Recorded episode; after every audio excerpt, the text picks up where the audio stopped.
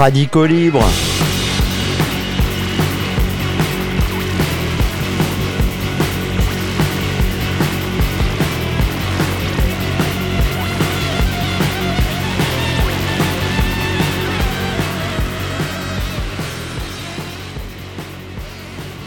Bonjour à tous, vous êtes toujours sur le 107.3 de Radio Alpa pour une émission intitulée Radicaux Libre dont les derniers opus sont disponibles sur la page de l'émission Radicaux Libre sur le site lui-même appelé radioalpa.com. On aurait pu vous parler cette semaine de la loi LOPMI qui a été adoptée à l'Assemblée à 419 voix pour et 116 contre. C'était mardi 22 novembre. La loi LOPMI, c'est pour donner plein d'argent aux policiers parce qu'ils en ont vraiment vraiment besoin pour devenir des espèces de Robocop un peu particuliers Allez voir la, la quadrature. J'ai failli louper la quadrature du net. Ils ont des dossiers là-dessus. Et oui, pendant que nous, on a peut-être besoin de manger, eh bien, la police a besoin d'avoir du matériel pour faire quoi?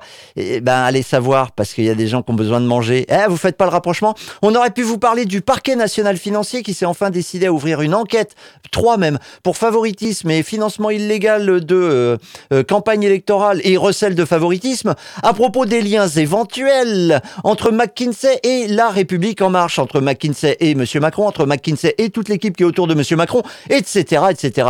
On attend avec impatience la suite. Mais on a le temps, hein, parce que dans ce cas-là, pas de comparution immédiate. Non, non. Chacun aura bien le temps de préparer sa défense. On aurait pu vous parler de la COP27, sponsorisée toujours par Coca-Cola, qui a eu lieu euh, dans la station balnéaire de Sharm el-Cher en euh, Égypte. C'est toujours plus sympa une station balnéaire pour parler du temps qui passe et qu'il fait. On devait, elle devait, pardon, s'arrêter cette COP27 vendredi 18 novembre, mais comme il n'y avait pas d'accord entre les partis, puisque c'est une conférence des partis, ben, il y a des partis et les partis doivent se mettre d'accord, elle a duré jusqu'au dimanche, journée pendant laquelle il a été décidé euh, ben, de ne rien changer, ou presque. Les ONG sont déçus. Les commerçants de Charles-Mercher, eux, par contre, ont fait leur beurre en cette arrière-saison. C'était donc le bilan de la COP27. Il semble bien que ça ne serve à rien, ou presque, et à part à augmenter le bilan carbone de l'ONU, puisque je vous rappelle que tout ce beau monde est venu en avion, parfois pour faire un petit tour pour une demi-journée. Donc il semble bien que ça ne serve pas à grand-chose et que nous devrions plutôt nous occuper de nos affaires au lieu de faire confiance à de soi-disant représentants qui n'ont pour horizon que leur réélection, sans transition aucune. On aurait pu vous parler des bassines, les bassines ça continue dans le marais Poitevin. Des travaux, des projets, des accords préfectoraux. Comme la population ne veut pas se laisser faire, ben, nos soi-disant représentants font appel à toutes les forces de répression possibles. Ainsi, les forces de l'ordre mobilisées contre un salaire pour mettre en œuvre les aménagements mortifères dédiés à la continuation du système économique capitaliste se doublent de la justice. On l'avait déjà vu à l'œuvre lors du mouvement des Gilets jaunes, avec même le concours des députés de la République en marche et le vote de lois répressives exprès un spécifique des lois scélérates, auraient dit d'autres gens dans d'autres temps. Le jeudi 17 novembre, au bulletin officiel du ministère de la Justice, oui, chacun le sien, apparut une circulaire signée du ministre de la Justice, lui-même mis en examen parce qu'il aurait utilisé ses pauvres petits pouvoirs pour se venger de magistrats qui l'avaient embêté quand il était avocat. Pour vous dire le niveau d'humanité du personnage. Donc la circulaire s'intitule Circulaire relative au traitement judiciaire des infractions commises dans le cadre de contestation de projets d'aménagement du territoire. Donc dans celle-ci, le garde des Sceaux, oui, puisque c'est M. Dupont-Moretti dont nous parlons, s'adresse à une palanquée de magistrats. D'abord les accusateurs publics, ceux qui demandent la peine au nom de la population. En, mon nom, en votre nom, quoi. Les procs, les procureurs adjoints, pas adjoints, etc. Et puis ceux qui distribuent la parole pendant les procès, les présidents de tribunaux. Voilà donc à qui, sont, euh, à qui est adressée la circulaire. Des procureurs, des présidents de tribunaux. Alors au début, M. Dupont-Moretti, dans sa circulaire, rappelle que c'est la fin du monde, sans bien sûr désigner le système économique capitaliste ni la philosophie libérale en économie qui s'attache à faire confiance à nos égoïsmes pour générer le plus de richesses possible, sans se faire chier avec l'éthique, hein, surtout. Alors je le cite pour son rappel de la fin du monde. Si la protection de l'environnement et la préservation de notre patrimoine commun constituent des sujets de préoccupation légitimes, les actions menées en marge de mouvements de contestation de projets d'aménagement du territoire portent atteinte à l'ordre républicain. Donc après des motivations après les motivations de ceux qui se soulèvent contre les projets délirants de nos soi-disant représentants, eh bien il n'est plus du tout question de la protection de l'environnement. Oui, c'est légitime. Bon, mais c'est quand même un peu superfétatoire, ou presque. Ah par contre, il est question dans la circulaire de charger les contrevenants avec tout ce que tu peux, tout ce que tu as euh, sous euh, ta sous, sous, ton code pénal, euh, monsieur euh, le président et monsieur le procureur, puisque c'est à eux que sont adressées cette circulaire. Alors, je cite, Outre les qualifications applicables aux atteintes commises à l'encontre des forces de sécurité intérieure, il pourra, selon les circonstances, être spécifiquement recouru aux qualifications susceptibles d'être mobilisées dans le cadre de manifestations ou de mouvements collectifs, tels que la rébellion, tiens, on te colle ça sur le dos, la participation à un groupement en vue de la préparation de violences ou dégradation, et le troisième, le pompon sur la pomponnette, la participation à une manifestation en étant porteur d'une arme. Une arme par destination, bien sûr. Hein. Ah oui, on a vu des gens tabasser légalement et arrêté par les forces de l'ordre pour le fait d'avoir eu un parapluie. Bien amené avec un proc motivé et un président du tribunal qui cherche à plaire à sa hiérarchie, n'importe quoi peut constituer une arme par destination. L'idée, c'est de charger la mule. Comme pour les gilets jaunes, décourager le Pékin moyen de défendre des valeurs et un avenir pour les gamins, que ce soit les siens ou que ce soit ceux d'autres Pékin moyens. Alors, bah, ça continue comme ça. Dans la circulaire, on peut lire, vous vous attacherez, donc là, il parle encore au procureur et au président des tribunaux, et quand je dis il, c'est monsieur Dupont-Moretti, vous vous attacherez dans le cadre de réquisition adaptée à la gravité des faits et à la personnalité de leur auteur, à requérir dans le cadre de mesures de sûreté ou de peines complémentaires. Ah oui, parce qu'on peut mettre des peines complémentaires. Non, pas dans le cadre de McKinsey. Ah bah non, non, mais là oui. Donc, dans le cadre de mesures de sûreté ou de peines complémentaires, les interdictions de paraître ou de participer aux manifestations permettant d'éviter la réitération des faits en veillant à leur inscription systématique au fichier des personnes recherchées. Les fameuses peines complémentaires qui empêchent de manifester, appliquées des milliers de fois lors du mouvement des Gilets jaunes. De véritables interdictions de séjour peuvent également être mises en œuvre. On continue avec la circulaire. La peine complémentaire d'interdiction de séjour applicable à l'ensemble des délits relatifs aux manifestations illicites et à la participation délictueuse à une manifestation ou à une réunion publique peut également utilement être requise. La violation d'une telle peine étant sanctionnée d'une peine de deux ans d'emprisonnement. En gros, on vous colle un truc au début. Euh, oui, vous avez été attrapé, vous étiez 12 000, ils en ont collé 4, euh, ils les ont chargés comme c'est pas permis. Comment ça, il n'y a pas de vidéo? Ah mais attention, il y a du témoignage. Et du témoignage euh, du témoignage qui euh, vraiment se des témoignages qui se recoupent puisque l'ensemble de la section des CRS dit la même chose. Bon, au mot près, Bon, ça peut paraître bizarre, mais en tout cas, c'est quand même des témoignages. Eh ben, à partir de là, euh, vous pouvez, puisque, je sais pas moi, vous décidez bizarrement euh, de contrevenir à une ou deux peines complémentaires qui vous ont été collées sur le dos parce qu'il fallait bien charger la mule, eh ben, vous pouvez repartir comme ça et être, euh, pas emprisonné à vie, mais tout le temps confronté à la justice qui vous empêchera de l'ouvrir, voire même de paraître, voire même ben, d'apparaître où que ce soit. En plus, c'est cool, hein, parce que ça permet à la justice, il faudrait peut-être changer le nom, de s'acharner sur le Pékin moyen, qui est donc entré là dans l'engrenage et ne se résout pas à abandonner la lutte. Il va avoir des soucis. En conclusion, je cite toujours la circulaire du ministre de la Justice. Je sais pouvoir compter sur votre engagement dans la conduite de l'action publique envers les auteurs de ces infractions qui contribuent à porter atteinte à l'autorité de l'État.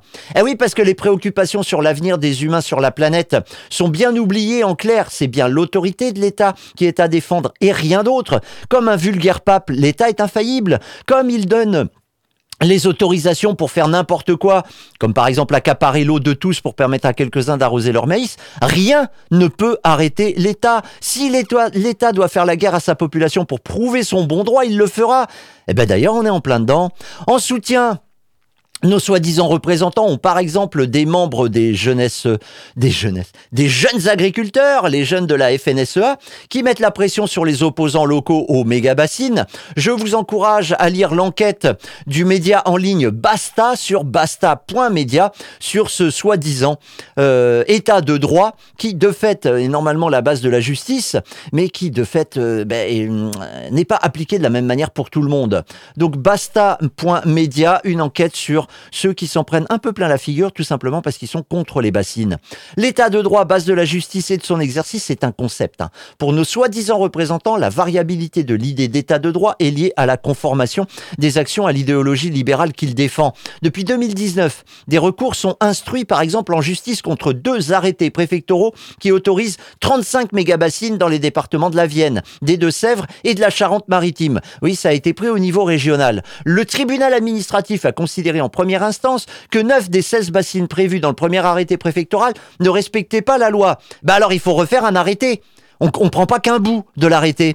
Un appel a été engagé par la préfecture qui ira jusqu'au bout. Hein. Ah ouais, jusqu'aux droits de l'homme, etc. Bah oui, bah va falloir continuer un petit peu. Et surtout à faire plaisir si on veut continuer à être un préfet en vue et qui pourrait par exemple à un moment euh, devenir, je sais pas moi, euh, préfet de police à Paris. Euh, ouais, sympa ça. Alors c'est la loi du bon petit soldat s'il veut de l'avancement de carrière. Donc il ira jusqu'au bout. Le jugement en appel n'est pas arrivé à terme. Ben non, les travaux sont engagés, il y a eu une instruction, pas de problème. Alors ben, la préfecture, elle fournit les armes pour empêcher les manifestations, l'État fournit les troupes pour repousser les opposants, mais en fait ces travaux sont illégaux. Et l'état de droit si cher à nos soi-disant représentants est bafoué. Mais pour la bonne cause, celle du libéralisme économique, celle des lobbies qui financent et font gagner les élections. Bon, ça marche pas à tous les coups. Hein. Lundi 14 novembre, le gouvernement municipal, par la, loi, la voix de Christophe Counil, a annoncé l'abandon d'un aménagement du bois du Fouillet. L'histoire traînait depuis plus d'un an les contradictions entre le discours municipal sur la densification de la ville et la fin de la destruction des espaces naturels et le projet d'abattage de dizaines d'hectares de bois pour mettre 535, puis seulement 300 logements, bah, ça se voyait trop ces contradictions. Donc comme quoi la lutte paye. Pour plus d'informations, bassine-non-merci.fr, les soulèvements de la terre.fr. À propos de la lutte qui paye, on aurait pu vous parler de euh, grève qui dure. Et à propos de balle au pied, puisque depuis le 20 euh, novembre, la Coupe du Monde de football bat son plein au Qatar. Eh ben pour ce faire, nous aurions pu mobiliser et disséquer ensemble le dossier du dernier numéro de CQFD, un mensuel sans pub, euh, et un, mensuel de critique et d'expérimentation sociale qui est manufacturé à Marseille, un mensuel dans la tourmente qui a besoin de soutien, notamment financier. Comment les soutenir? Bah Déjà en lisant CQFD, en vous abonnant et en abonnant vos amis, votre chien, votre etc. Et en donnant un peu plus que le prix de l'abonnement quand vous vous abonnez, abonnement de soutien. Toutes ces informations sur cqfd-du6 journal.org, cqfd-du6 euh, journal.org. Mais finalement, on a préféré s'adresser à un spécialiste. Attention, euh, générique. When the seagulls follow the trawler, it's because they think sardines will be thrown into the sea. Thank you. Comme disait le premier communion qui nous sert de président, on ne mélange pas le sport et la politique. En même temps, quand je l'entends dire ce genre de conneries, lui qui en 2018 avait fait accélérer le bus à Impérial des joueurs sur les Champs-Élysées pour être sûr d'avoir les images de sa face de carême prenant au milieu des champions du monde pour le journal de 20h, j'ai juste envie de lui faire un Doha d'honneur. Car oui, l'équipe de France est la championne en titre, un titre remporté en Russie. Ce qui augure d'un beau parcours cette année au Qatar, joué dans des régimes totalitaires nous réussit. Il n'y aurait pas comme une petite gêne là Alors ne comptons pas trop sur les Bleus pour manifester de quelque manière que ce soit leur déplaisir d'évoluer dans une pétromonarchie qui foule à ce point au pied les droits humains. Il faut dire que la FIFA de Gianni Infantino a bien tout verrouillé pour infantiliser les joueurs. Des messages droits de l'homiste sur les maillots pendant les matchs, interdit. Le faire sur les maillots portés lors des entraînements, interdit aussi. Arborer un brassard de capitaine portant un cœur arc-en-ciel pour dire non à l'homophobie, c'est pas permis. Alors quelques équipes d'Europe du Nord ont bien annoncé qu'elles allaient le faire quand même, parce que prendre une amende compte tenu de leurs émoluments somptuaires, ça ne leur faisait pas peur. Eh ben la FIFA les a menacés de leur coller un carton jaune d'entrée de jeu. Et tout le monde est rentré dans le rang. Mais pas de souci, hein, Infantino l'a bien dit, il est gay et travailleur migrant. Hein. Ce type, son deuxième prénom, c'est la gênance et son statut, c'est trou du cul. Heureusement, dans tout ce marasme d'hypocrisie submerge très épisodiquement de beaux moments. Et puisqu'il ne faut rien dire, il est des silences éloquents. J'en veux pour preuve celui de la sélection iranienne qui, lors de son premier match, s'est abstenu avec ostentation de chanter son hymne national en raison de l'ambiance actuelle au pays. Alors pour la peine, en fond sonore, on va se mettre l'hymne mais du FC Estaglal, je suis pas sûr que je prononce correctement. Euh, le FC Estaglal. L'un des deux clubs de Téhéran, rival de Persépolis, qui ces trois dernières années a organisé des matchs dont le public comportait de 500 à 3000 femmes, elles qui sont bannies des tribunes depuis 1979. Salut à toi, hooligan iranienne. Et en cette journée de lutte contre les violences faites aux femmes, ça c'est pour celles qui nous écoutent en direct, mais ça reste valable en replay et en podcast, j'ai envie d'avoir une pensée pour Massa Amini, la jeune kurde dont le meurtre par la police de la pensée des gardiens de la République islamiste a été le point de départ de la contestation violemment réprimée en Iran au moment même où je vous parle. Et pendant qu'Erdogan en profite au passage pour bombarder les Kurdes de Syrie, moi je rêve de voir l'équipe nationale du Kurdistan soulever la coupe. Mais revenons sur Terre. Le boycott, sinon, ça se passe bien? Alors, au niveau du score, autant de spectateurs, 18 millions, ont suivi France-Australie qu'il y a 4 ans. Donc, s'il y a boycott, il est sélectif. En même temps, je ne souhaite pas ici jouer les pépères la morale. En ce qui me concerne, j'avais pourtant décidé de globalement m'abstenir de suivre cette coupe. Mais voilà, j'ai comme péché mignon d'écouter de manière compulsive les infos lors de mes trajets dans les transports en commun, hashtag kiffe ma facture carbone. Et pendant les deux premiers jours de la compétition, gavé de sujets ineptes comme ce micro-trottoir avec deux petits connards de supporters français venus au Qatar à vélo, hashtag fourtois ce char à voile dans le fondement, j'ai bien compris que le boycott total serait hors de ma portée. Ou alors, il aurait fallu que je n'écoute que Radio Alpa. Et on ne va pas non plus ajouter la peine à la souffrance, d'autant que ça n'aurait même pas marché puisque j'aurais très bien pu tomber sur la rediffusion de moi-même. Donc le soir de France-Australie, j'ai décidé de fauter de manière flagrante et j'ai regardé le match. Alors c'était diffusé soi-disant gratuitement sur tf1.fr hein, quand on n'a pas de télé pour pas payer la redevance. À ah ça n'existe plus pardon. à condition d'accepter toutes leurs saloperies de cookies, de désactiver AdBlock et de subir des tombereaux de pubs pendant euh, des plombes. Les 15 premières minutes, j'ai bien cru que le boycott allait prendre. Vu comment l'équipe de France se chiait dans les crampons, quand l'attaquant australien Goodwin a marqué un point, un point Goodwin, je me suis dit qu'ils allaient vite fait se retrouver dans l'avion et le boycott allait devenir beaucoup plus confortable. Une passion française, courbe la tête, cher Sicambre, brûle ce que tu as adoré, adore ce que tu as brûlé. Ah, et comme cet ami à moi qui m'expliquait le week-end dernier qu'il s'était bien déconstruit et que dorénavant il était prêt à supporter l'Italie qui ne s'est pas qualifié pour la Coupe du Monde 2022. Hashtag gros boycott chez les tifosi. Mais voilà, on connaît la suite. Il y aura du Rabiot de compète pour les Français, jeu de mots. Et cette grenouille de bénitier de Giroud a sifflé son 51e, 51e but en sélection. Tournée de pastis pour tout le monde. Néanmoins, en regardant le match, une question existentielle me taraudait. Est-ce parce que c'est Sarkozy, le spécialiste des talonnettes, qui est le responsable de l'attribution de la compétition au Qatar, que les Bleus ont surabusé pendant le match des talonnades? Vous avez jusqu'à la semaine prochaine pour répondre. Vous pouvez nous envoyer ces réponses, vos réponses, en lien de la vidéo YouTube de cette émission, les publier en story sur notre Instagram ou les poster sur notre fil Telegram. Ah, on me redit dans l'oreillette que c'est toujours pas possible et que je peux bien aller me faire cuire le cul. Bon bah générique alors.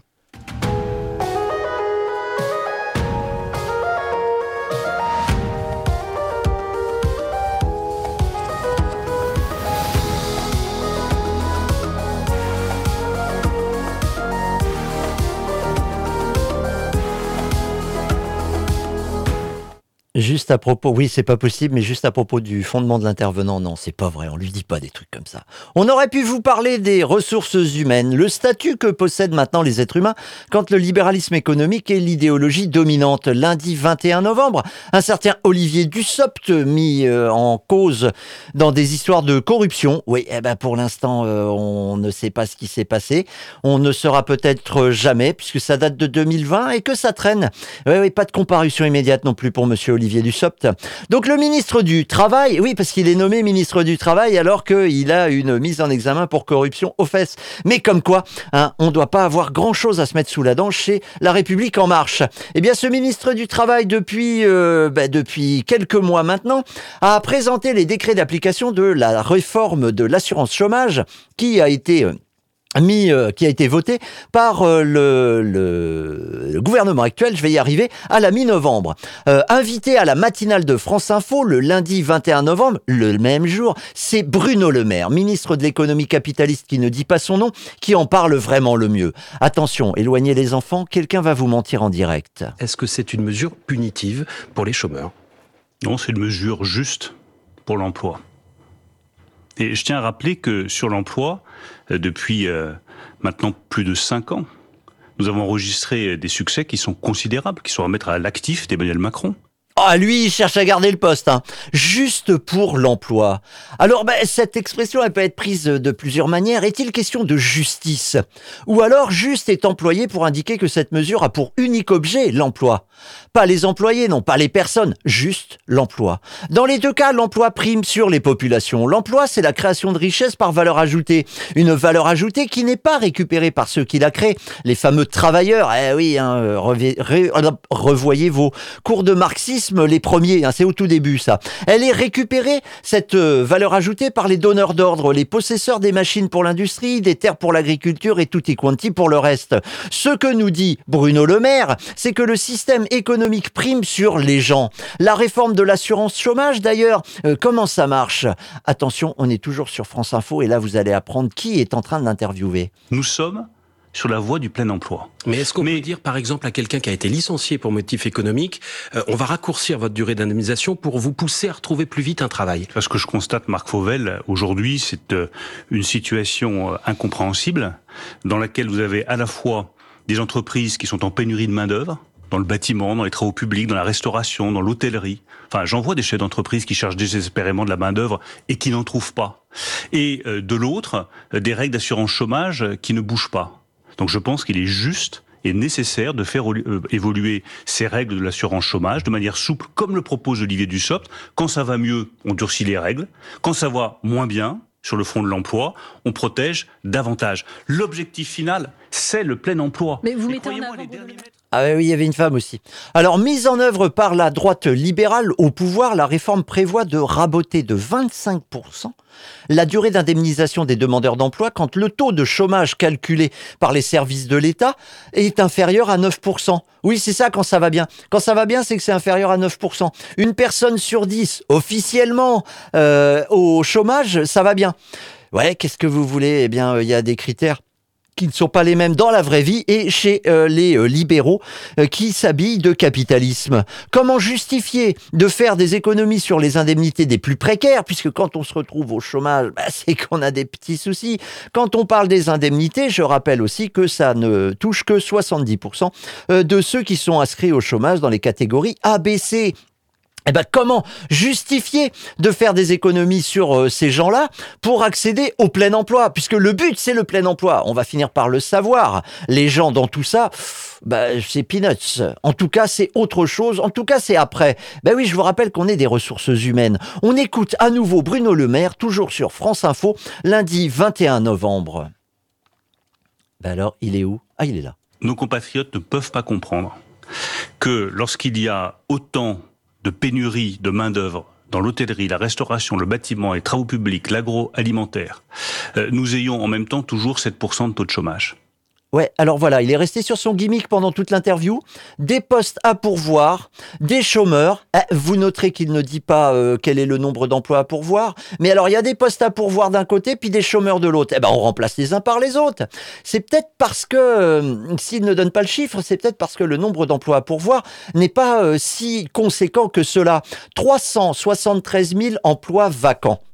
Un chiffre de 2012, c'est-à-dire il y a 10 ans, indique 460 000 emplois vacants. Mais il n'empêche que l'opinion, ça se travaille. Comment ça se travaille? Ben, En rabâchant toujours la même chose. Quelqu'un a dit, un mensonge répété mille fois devient une vérité. Eh ben écoutez, enfin quelque chose d'approchant, ben écoutez, ça marche. 373 000 emplois vacants. Chiffre officiel de la DARES, qui fait des statistiques pour le ministère de l'exploitation de l'homme par l'homme, qui porte pas ce nom-là. Chiffre annoncé lundi 21 novembre par Olivier Dussopt, le ministre concerné par donc l'exploitation de l'homme par l'homme.